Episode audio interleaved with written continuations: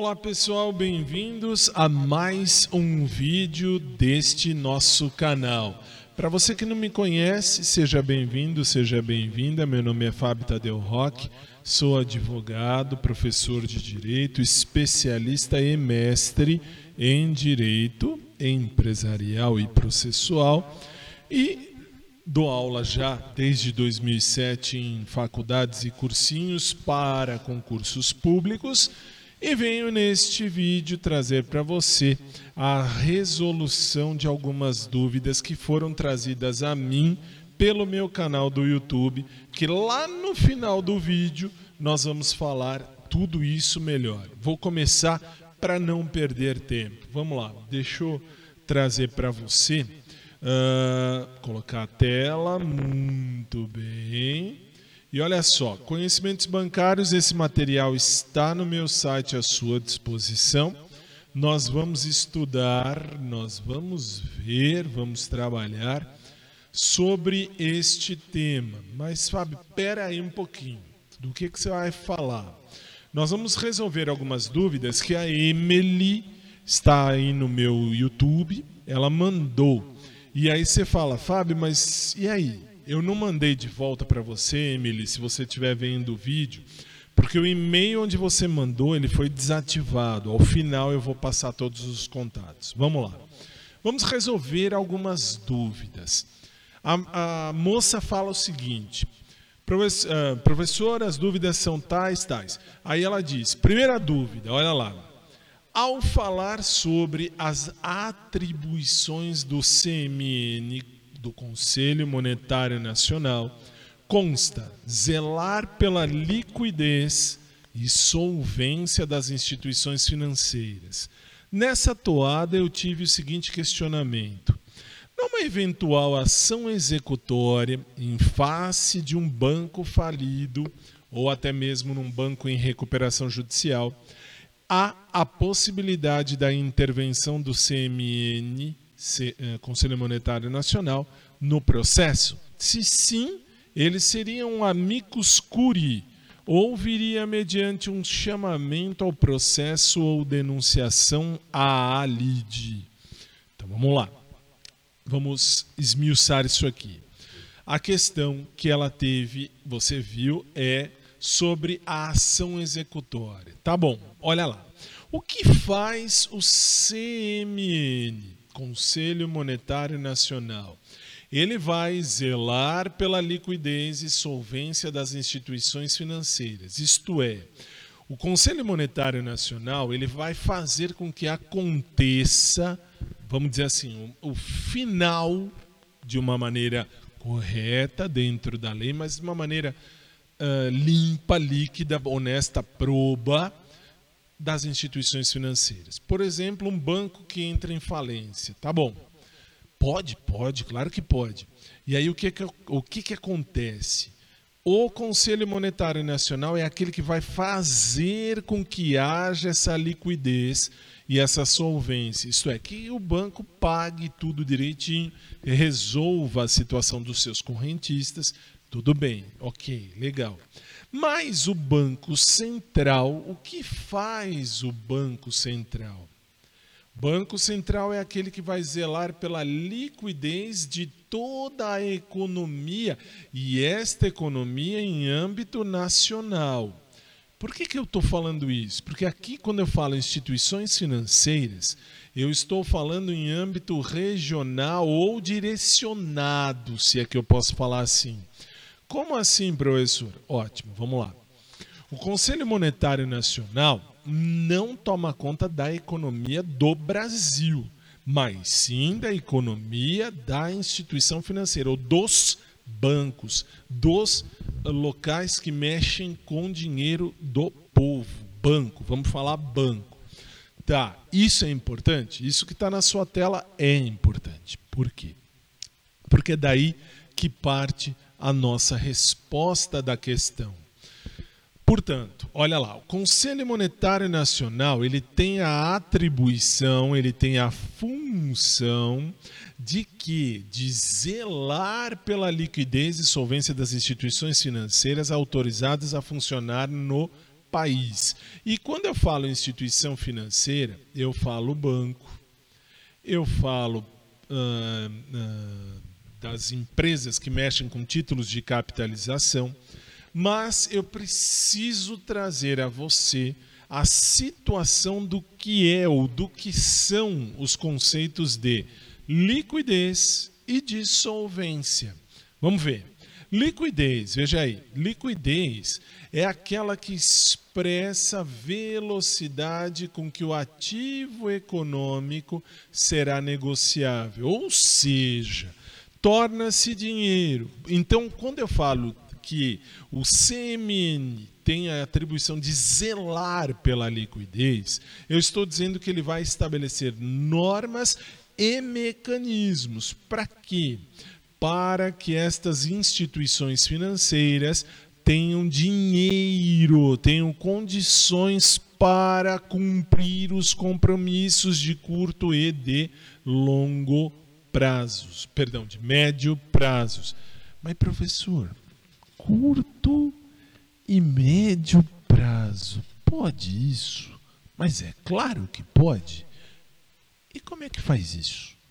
O banco precisa ter liquidez. Aliás, não só o banco, mas todas as empresas têm que ter liquidez para saldar as suas dívidas. O que, que é liquidez? Então, liquidez é a possibilidade de pagar o que você deve. Você tem que ter dinheiro, tem que ter condições de saldar as suas dívidas. Tá bom.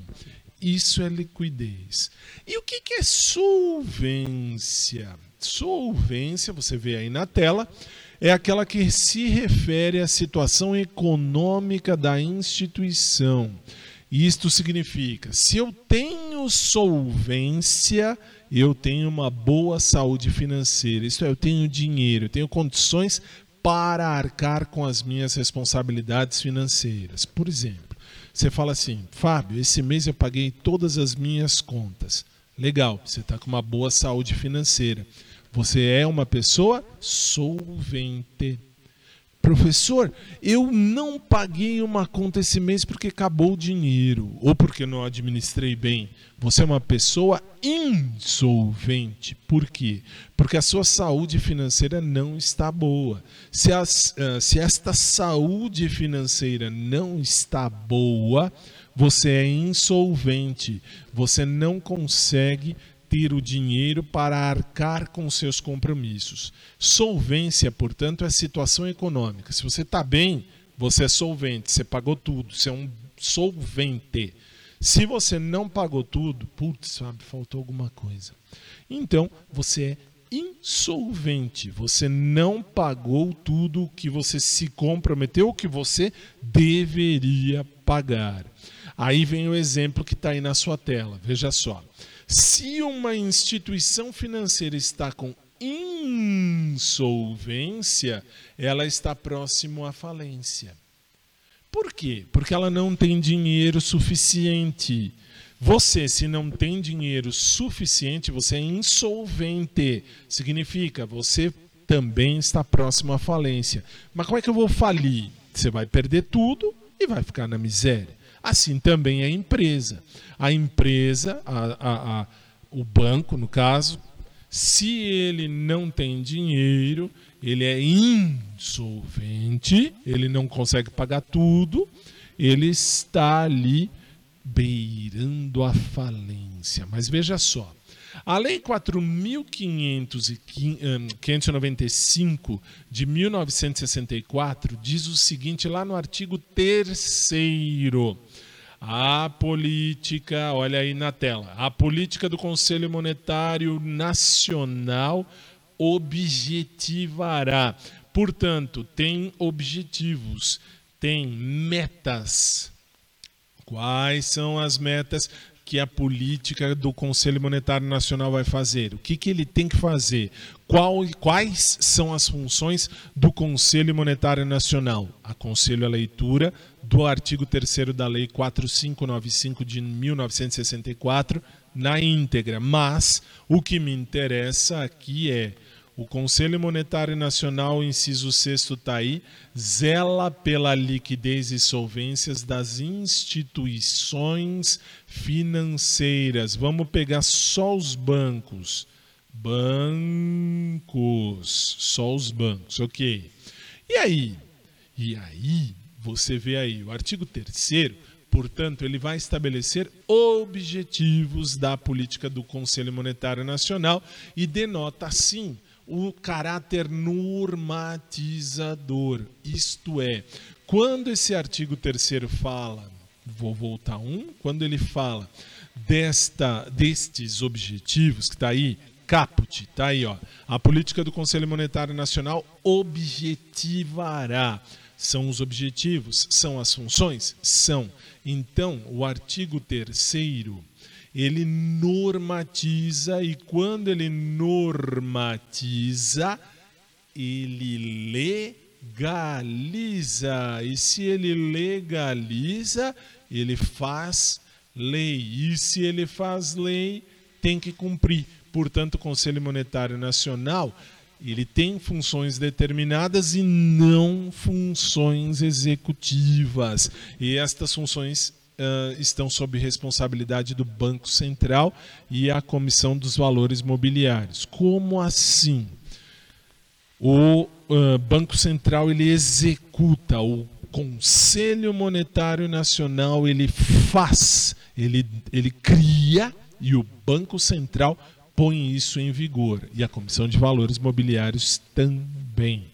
Até aí meio que básico. Se você uh, participou do, do curso de conhecimentos bancários lá que fiz pela Nova Concursos, você viu isso. Você viu isso. Eu falei de tudo isso passo a passo e aqui no canal tem algumas aulas sobre, não terminei ainda, mas tem alguma coisa ainda. E aí, se você foi pela nova, você já entendeu tudo isso, porque eu expliquei passo a passo por lá. Ok. E aí, portanto, o Conselho Monetário Nacional ele não injeta dinheiro, ele apenas cria regras, ele normatiza. Lembra? Normatiza, cria regras, cria lei. É, é isso que ele faz. E regulamentos para que os bancos tenham ali protegidas as suas operações de crédito. Quando ele normatiza estas leis, quando ele cria leis para serem cumpridas pelos bancos, ele protege. Portanto, a missão do Conselho Monetário Nacional não é por dinheiro, mas é criar leis para proteger as operações de crédito e as instituições para que para que os bancos possam antes de falir rever todas as suas operações de crédito, OK? OK. Mas sabe, aí ela falou do amicus curi. O que, que é amicus curi? Que tem alguns colegas professores que falam amicus curia. Eu acho melhor curi. Mas tudo bem, é o amigo da corte. Aonde está isso? Isso está no artigo 138 do Código de Processo Civil, que eu chamo de novo Código de Processo Civil. Por quê? Porque quando eu fiz direito, lá atrás no tempo, o Código de Processo Civil não era o nosso atual. Bom, e daí? O amicus curi ele não atua em defesa de uma pessoa, de um indivíduo, como faz um assistente no processo civil. Ele, amicus curi, que é o que está previsto no 138 do Código de Processo Civil, ele atua dentro do interesse. Existe um interesse. E esse interesse não é a defesa de um indivíduo ou de uma pessoa, mas é o interesse coletivo. Quem fala sobre isso professor Cássio, Cássio ah, Scarpinella. Ele expõe tudo isso com mais tranquilidade. Aqui é uma aula apenas para uh, resolver essa dúvida, essa questão. Ok, e aí? E aí, então, o amicus curi, ele vai defender o indivíduo, vai defender, ou melhor, ele não vai defender o indivíduo e nem a pessoa, ele vai defender um interesse coletivo. Por que, que eu falei tudo isso? Porque a participação deste amicus curiae pode ser por iniciativa do juiz. O juiz pode mandar que se uh, coloque ali um amigo da corte ou de ofício. O juiz vai fazer isso de ofício.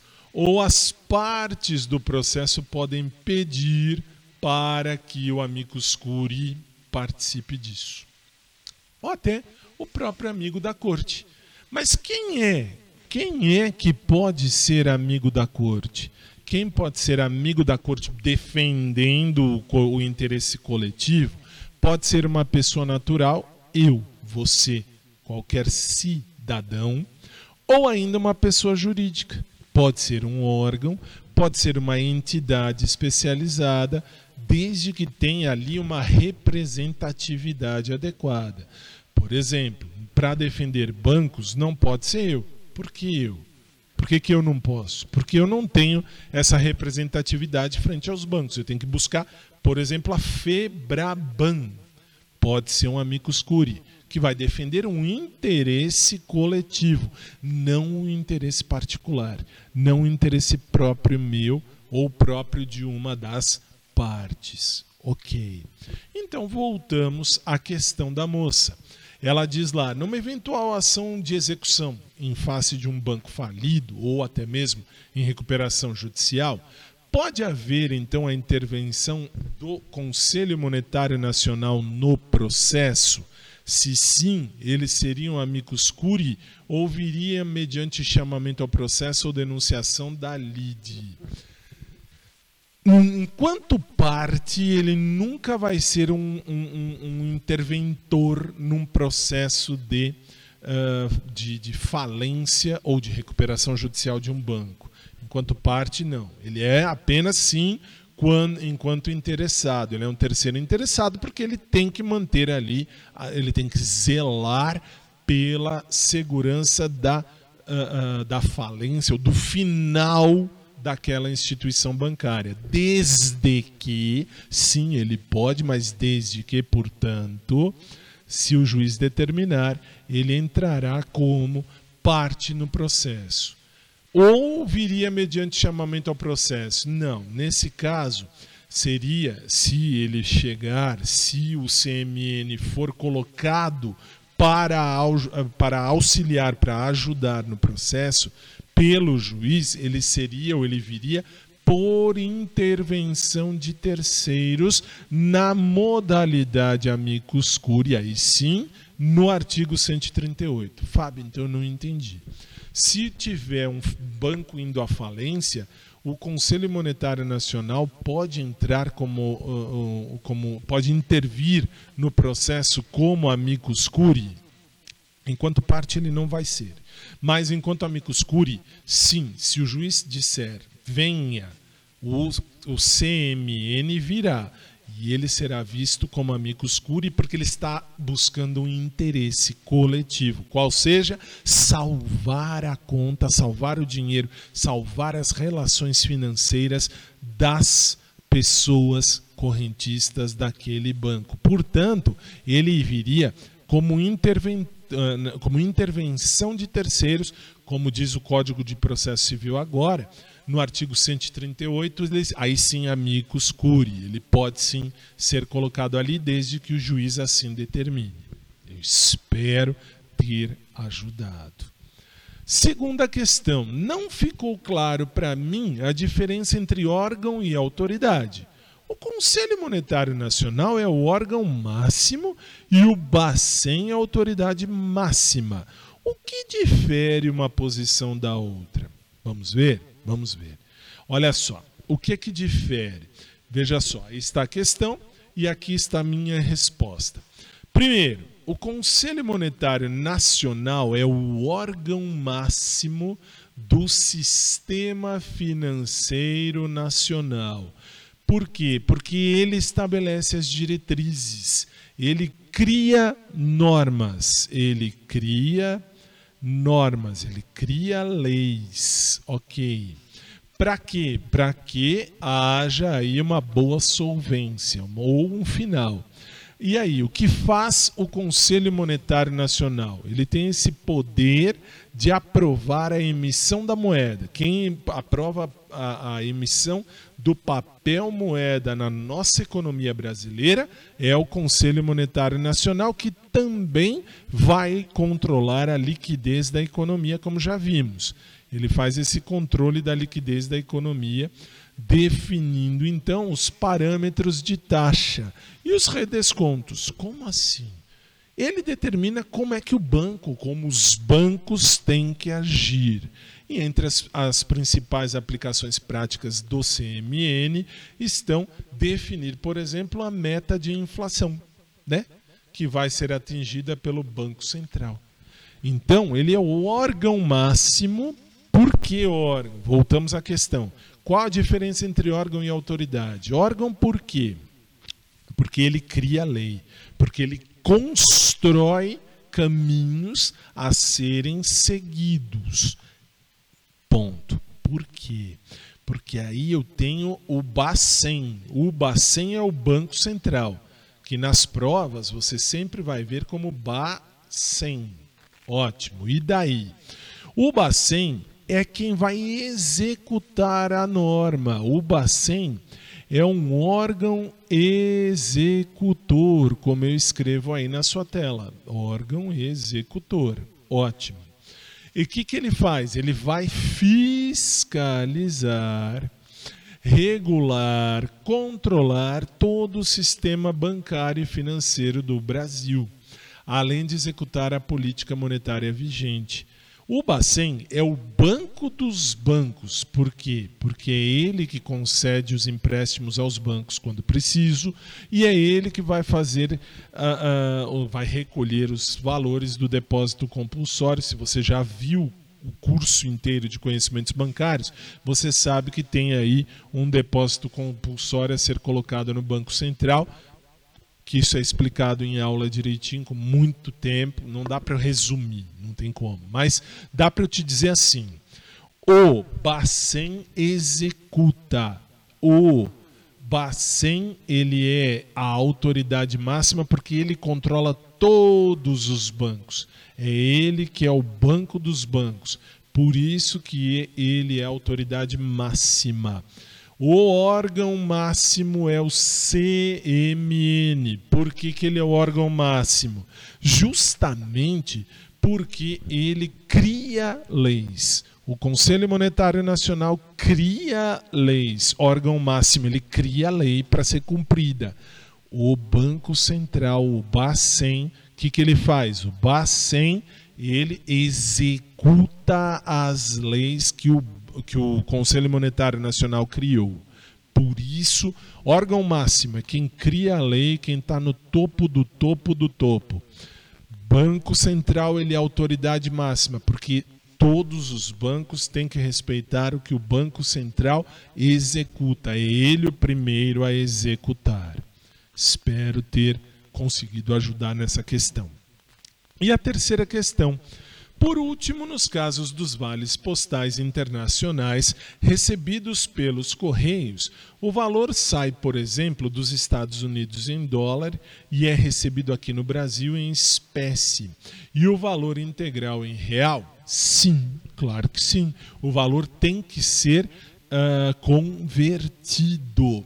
Está na circular do Bacen, número 3691 de 2013, no artigo 1 que esta circular trata das disposições normativas, veja aí na sua tela, e dos procedimentos relativos ao mercado de câmbio, que engloba as operações. Inciso segundo responde à sua questão, relativas aos recebimentos, pagamentos e transferências do exterior e para o exterior, mediante a utilização de cartões de, uso internacional, bem como as operações referentes às transferências financeiras postais internacionais. Olha lá, inclusive vales postais e reembolsos postais internacionais. Ok, mas e daí? Veja agora na mesma circular do Bacen 3691, no artigo 23. Olha só.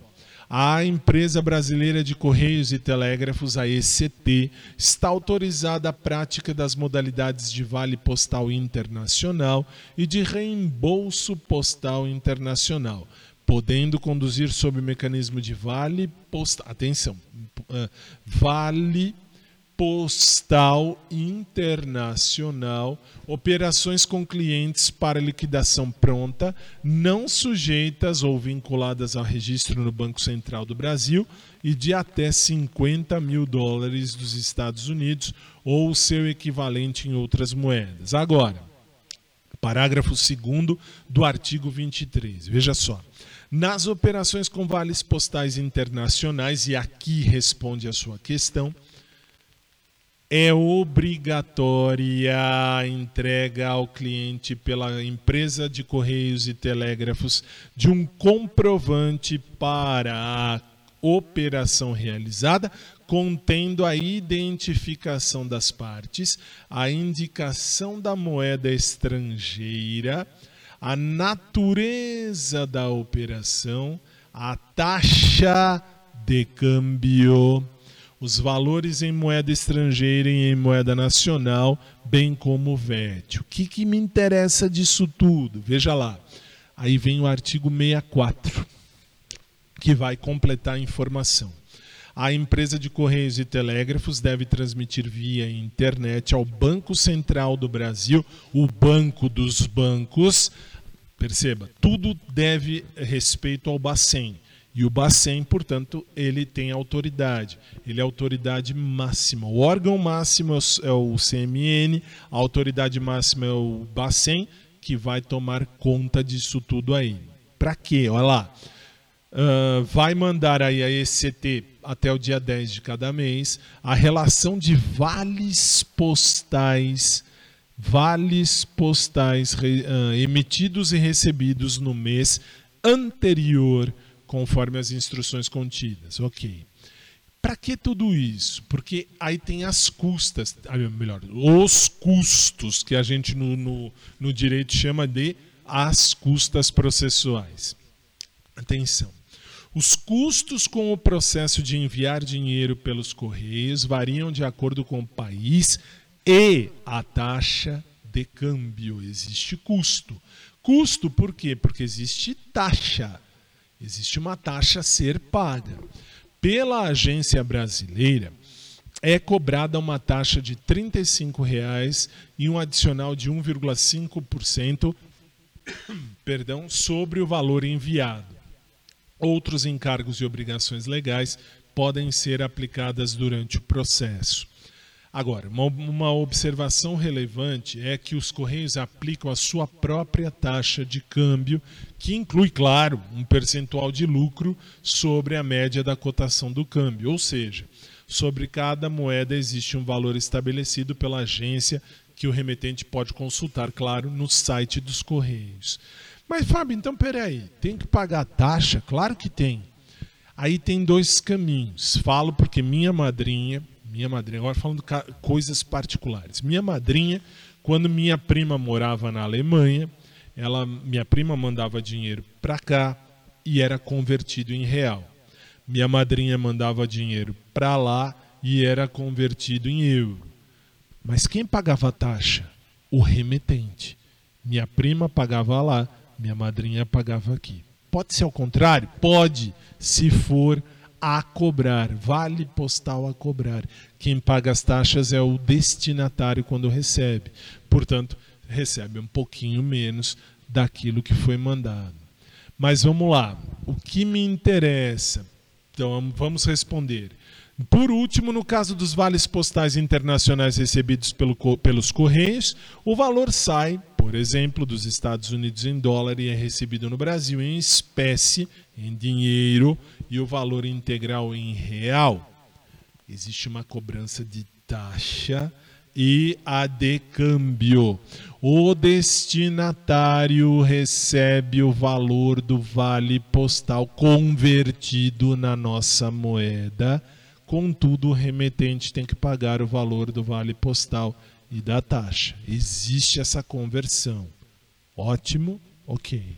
E assim eu coloco um ponto final. Mas antes, deixo agora sim, a aula termina aqui. Uh, vou deixar agora à sua disposição os meus contatos, estão aí na tela. Meu site, eu vou falar porque esta aula está sendo também transmitida por áudio no meu blog, no meu audioblog, no podcast e também uh, na rádio. Ok.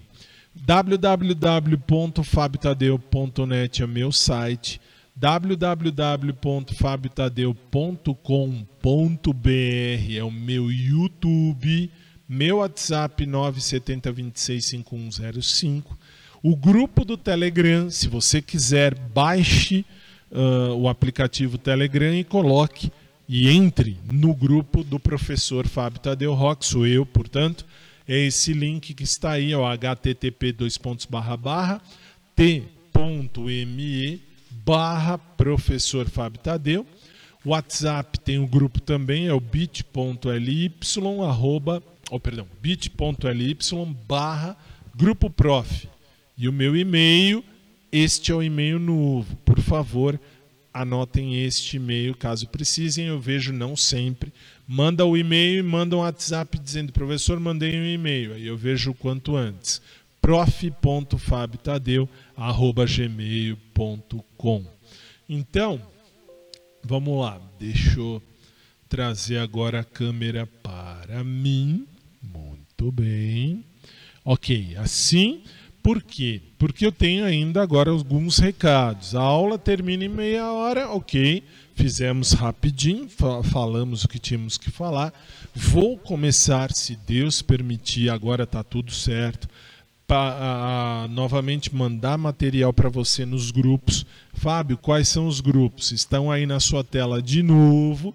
Telegram, uh, o Telegram é http ou https dois pontos barra barra t t de m de Maria e barra professor Fábio Tadeu.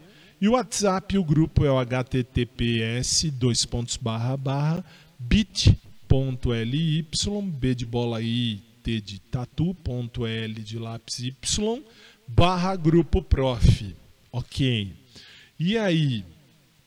E aí você pode mandar, você pode entrar nesse grupo, que todos os links, tudo que eu puder mandar, eu mando por aí e você já recebe no seu aparelho. Você pode entrar e sair tantas e quantas vezes você quiser, sem problema nenhum. Ah, professor, eu tenho dúvida, então deixa eu achar aqui o que é que você pode fazer. Dúvidas? O WhatsApp do canal é o 11 São Paulo 973726800 e o WhatsApp pessoal, meu WhatsApp pessoal 11 97026 5105. Vou repetir. WhatsApp do canal 11 São Paulo 97372 6800 11 São Paulo 97372 6800 e o WhatsApp pessoal 11 São Paulo 970265105. Professor, o que, que é esse Twitter aí? Esse Twitter arroba podcast dia significa aquela dica do dia que eu transmito todo dia, eu transmitia e eu estava tentando refazer e já refiz nos grupos que você viu aí há pouco que estão aí, uh, este Twitter, uh, o Twitter arroba podcast dia, tudo junto, podcast dia, é onde eu vou deixar a dica escrita também. Existe um podcast que você pode ir, que é a dica do dia. Eu vou depois dizer isso em um outro vídeo, tudo direitinho, para que você possa ter acesso aí aos conteúdos no que eu puder lhe ajudar, mesmo porque você sabe que o nosso canal aqui do YouTube tem aí alguns conteúdos também fora do direito, não são muitos, o mais daqui do canal continua e será sempre o direito, e isso significa eu trago a você o conteúdo do direito que posso ajudar, no que eu puder ajudar, conte comigo. Tem o Facebook do Dica do Dia, tá lá à sua disposição. Eu vou deixar tudo isso lá no meu site fabtadeu.net, tá aí na sua tela. Este site é o meu site oficial fabtadeu.net e se você tem meu aplicativo, existe meu aplicativo na, na loja do Google é o Fábio Tadeu Rock, ou então no meu site você tem o link, aí você pode baixar tudo grátis e fica no seu celular, ok? Por hoje é isso. Falamos, tivemos aí a resolução de dúvidas. Professor, fiquei com dúvida ainda. Não tem problema. Mande a sua mensagem. Pode mandar, por favor, opte, se você puder, pelos canais das dúvidas. WhatsApp do canal 973726800, WhatsApp pessoal meu 970265105, 11 São Paulo ambos. Ou então, lá no Twitter, se você puder, no Twitter é o arroba podcast uh, ou melhor, podcast dia, dia, falei dica acho que toda vez, mas é o podcast dia. Para quê? Para que você tenha aí o melhor conteúdo possível. Mas Fábio, peraí, eu quero entrar no grupo que você falou aí. Pode? Pode. Vamos lá, tá aqui, podcast, deixa eu só confirmar uma coisa, você vê como são as coisas, é, tá sendo transmitido isso aqui, também pelo rádio, podcast, dia, não é dia, acho que é dica, é, pessoas. É podcast dica. Dica. Perdão. Perdão. Perdão. Perdão. Aqui no Twitter, o Twitter eu escrevi errado quando coloquei aí, perdão. Eu vou arrumar, deixe-me arrumar. É podcast dica, dica com C. Agora vai aparecer na sua tela direitinho, ok. Podcast dica. Eu falei dica e, fa e escrevi dia, né? É esse aí que está na sua tela. O Twitter é o arroba podcast dica. Para você se inscrever lá ou então só mandar a sua dúvida no podcast dica. Podcast dica. Dica do dia e aí eu vou ler tudo isso e vou lhe ajudar no que eu puder. Tem todas as minhas redes você encontra no meu site fabtadeu.net. No mais, Emily, eu espero ter ajudado a sua, a sua dúvida, ainda que tarde, perdão pela demora, mas estava tudo bagunçado, tudo bagunçado. Por quê? Porque uh, além do canal estar bagunçado, estava bagunçado, estava tudo bagunçado na minha vida, questão dos alunos que eu estava dando aula, nota daqui, nota de lá, pessoal dos cursinhos, ou pessoal também da faculdade, enfim, uma bagunça. Mas já está tudo arrumado, estamos em férias, 3 de julho de 2020. Gente, muito obrigado. Essa aula fica à sua disposição no meu YouTube, fabiotadeu.com.br ou no youtube.com.br Tadeu e no Facebook, para você que está no Facebook, vai lá no YouTube, fabiotadeu.com.br e acesse e verifique tudo isso. Por quê? Porque aí vem o que eu falo sempre: fazer cocô é obrigatório, fazer merda é opcional. Não faça merda, uh, faça só cocô se tiver que fazer. Por quê? Porque eu no que eu puder ajudar, conte comigo, nós vamos juntos rumo ao seu sucesso profissional. Acho que é isso. Falei tudo. No que eu puder ajudar, conta comigo. Um forte abraço a todos. A aula fica à sua disposição no meu podcast, no podcast Dica do Dia e em todos os outros canais também. Abração Emily, qualquer coisa, manda mensagem, eu ajudo você, claro, todo mundo. Basta mandar sua dúvida para mim, no que eu puder ajudar. Conta comigo, nós vamos juntos rumo ao seu sucesso profissional.